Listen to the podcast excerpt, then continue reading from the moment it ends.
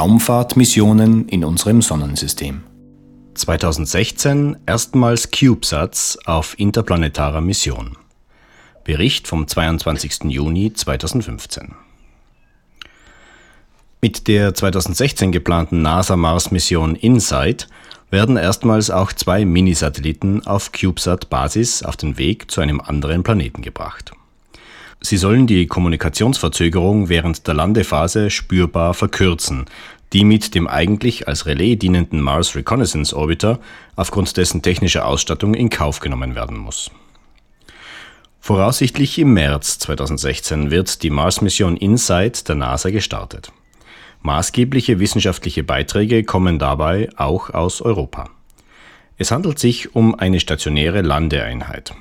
InSight steht für Interior Exploration Using Seismic Investigations, Geodesy and Heat Transport und soll erstmals einen Einblick, so die wörtliche Übersetzung, in das Innere des Planeten Mars liefern. Dazu dienen drei Instrumente. Ein Seismometer zur Analyse der Wellen beim Marsbeben und Bestimmung der Planetenkruste ein Bohrhammer nebst Analyseinstrumentarium für Wärmefluss, elektrische Leitfähigkeit und Temperaturverteilung in bis 5 Metern Tiefe im Marsboden und Instrumente zur Berechnung der Massenverteilung im Planetenmantel mit Hilfe des X-Bank-Kommunikationssystems. Ein kleines Novum wird die Kommunikation mit der Erde während der Landephase darstellen.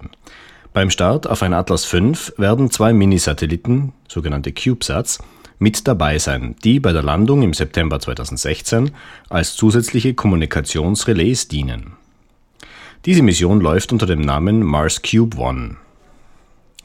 CubeSats haben ein Standardmaß von rund 10 x 10 x 10 cm. Für jedes Relais werden sechs CubeSats in zwei Reihen A3-Satelliten kombiniert und mit Solarpanelen und Hochgewinnantennen versehen.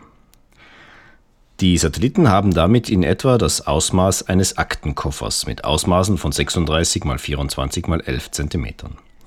Nach dem Start werden sie unabhängig von InSight zum Mars fliegen. Das setzt neben einem Lagekontrollsystem unter anderem ein eigenes Kurssteuersystem auf Kaltgasbasis und eine strahlenresistentere Elektronik voraus. Es ist das erste Mal, dass CubeSats im interplanetaren Raum unterwegs sind. Neben dem Ausklappen der Solarpaneele muss auch das Ausfahren zweier Antennen kurz nach dem Start gelingen. Die X-Bank-Antenne ist eine Hochgewinnantenne, aber nicht in der üblichen Form einer Parabolantenne, sondern als flaches Panel, ein notwendiges Zugeständnis an die Grundform der CubeSat-Konstruktion. Das Ganze dient einer schnelleren Kommunikation während der Landephase, hat für die NASA aber lediglich experimentellen Charakter.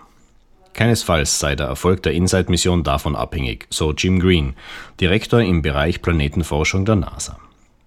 Eigentliches Kommunikationsrelais sei der seit Jahren vor Ort befindliche Mars Reconnaissance Orbiter, kurz MRO. Während der momentan für den 28. September 2016 geplanten Abstiegs- und Landephase sendet InSight im UHF-Band Daten an MRO. Dieser sendet die Daten im X-Band weiter zur Erde. Das Problem dabei, MRO kann nicht gleichzeitig in einem Band Daten empfangen und im anderen Band weitergeben. Die Bestätigung einer erfolgreichen Landung könnte mit bis zu einer Stunde Verspätung auf der Erde eintreffen. Die Signallaufzeit zwischen Mars und Erde beträgt je nach Abstand zwischen 3 und etwa 21 Minuten. Die Distanz Erde-Mars schwankt zwischen 56 und 401 Millionen Kilometer.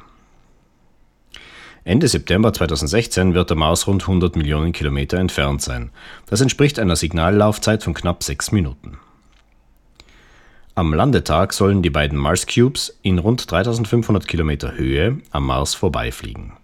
Zumindest die beim MRO aufgrund der technischen Ausstattung technisch bedingte Verzögerung wird es bei den beiden Minisatelliten nicht geben. An Bord sind ein UHF-Empfänger und ein X-Band-Empfänger und Sender. Die X-Band-Einheit kann gleichzeitig die über den UHF-Empfänger eingehenden Informationen aufnehmen und in Richtung Erde weitersenden.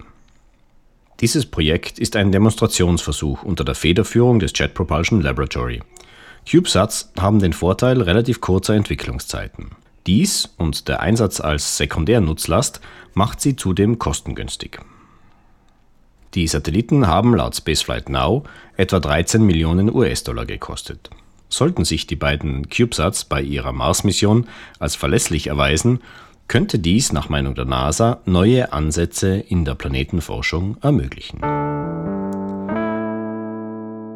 Der Redakteur dieses Beitrags war Roland Riescher. Am Mikrofon verabschiedet sich Peter Rittinger. Weitere Informationen finden Sie auf unserer Homepage Raumfahrer.net oder in unserem Podcast InSound Express. Sie hörten eine Produktion von Raumfahrer.net aus dem Jahr 2015.